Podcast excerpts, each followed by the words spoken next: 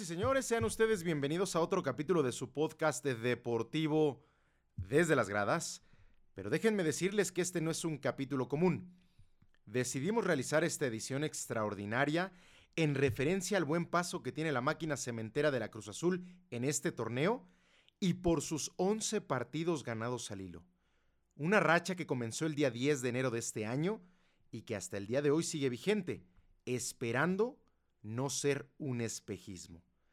Recordemos que Cruz Azul viene de una dolorosísima derrota en la semifinal del torneo pasado, cayendo cuatro goles a cero en el estadio de Pumas en Ciudad Universitaria y habiendo tenido la misma ventaja en el partido de ida de esa serie.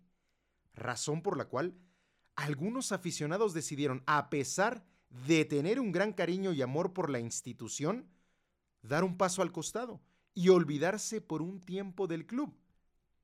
Pero, ¿es realmente posible dejar a un lado la pasión que se siente por los colores? ¿Es posible, a la hora de ver los resultados que ha tenido el equipo en esta temporada, el no emocionarse y creer nuevamente que la novena se puede ganar y alcanzar la gloria que han estado esperando por más de 23 años? La respuesta está en todos y cada uno de ustedes. Aunque para ser honestos, a pesar de las burlas que sufren los aficionados de la máquina por cada año decir lo mismo, yo creo que este año sí es el bueno. La racha de 11 partidos de Cruz Azul no es producto de la suerte o de la fortuna.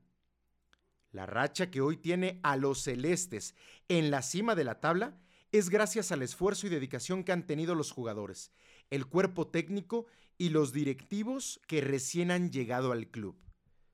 Es por eso que hoy, en nombre de muchos aficionados que en algún momento perdieron la fe y la esperanza de que esto pudiera suceder, y también en nombre de muchos otros que valientemente jamás la perdieron, pido a ustedes jugadores que dejen todo en la cancha, que se rompan la madre partido a partido y que si en algún momento tienen un rato de flaqueza, Piensen en todos los que aman este deporte y que los aman a ustedes.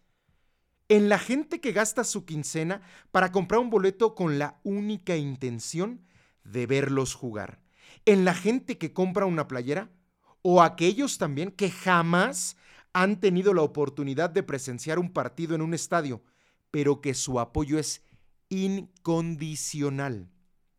Piensen, por favor, en todas esas personas que por tantos años los han acompañado y jamás, jamás han abandonado el barco, que sufren y lloran con ustedes, pero que también se alegran por sus alegrías y lo único que anhelan es verlos triunfar. Ya lograron algo impensable. Haberse levantado de ese golpe tan duro que fue haber quedado eliminado el torneo pasado y aún más, estar haciendo el pedazo de torneo que llevan hasta el día de hoy. Por favor, no bajen la guardia. Hoy nuevamente miles de personas sueñan con verlos consagrarse y tienen sus esperanzas puestas en sus pies. Hoy es momento de olvidar los prejuicios y las maldiciones. Hoy por fin tienen la oportunidad de marcar una diferencia en la historia de ese majestuoso club porque así como todas esas personas de las que yo hago referencia, también soy aficionado a esos colores. Y he reído, he sufrido, pero también he gozado. Y que a pesar de todo lo malo que pudiera llegar a tener el irle a este equipo, las esperanzas de poder ver los campeones es lo que nos hace reinventarnos y volver a confiar. En nombre de todos los que amamos al Club Deportivo Cruz Azul, les pedimos que por favor no nos fallen.